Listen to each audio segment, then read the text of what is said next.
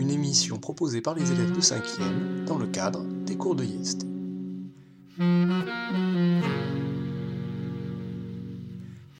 Le brome par James. Le brome est un atome de symbole chimique Br.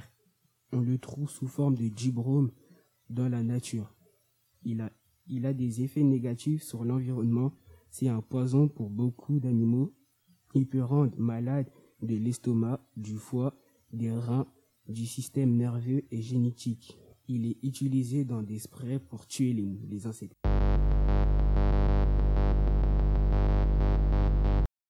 L'argon par Tania. L'argon est un atome de symbole chimique AR. Il appartient au groupe des gaz rares.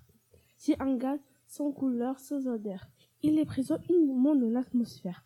L'argon ne peut s'assembler avec aucun atome. On utilise dans l'armement. C'est l'astronautique, les extincteurs, certains vitrages isolants, des lampes, soudage, de l'art et, et pour la conservation de la viande.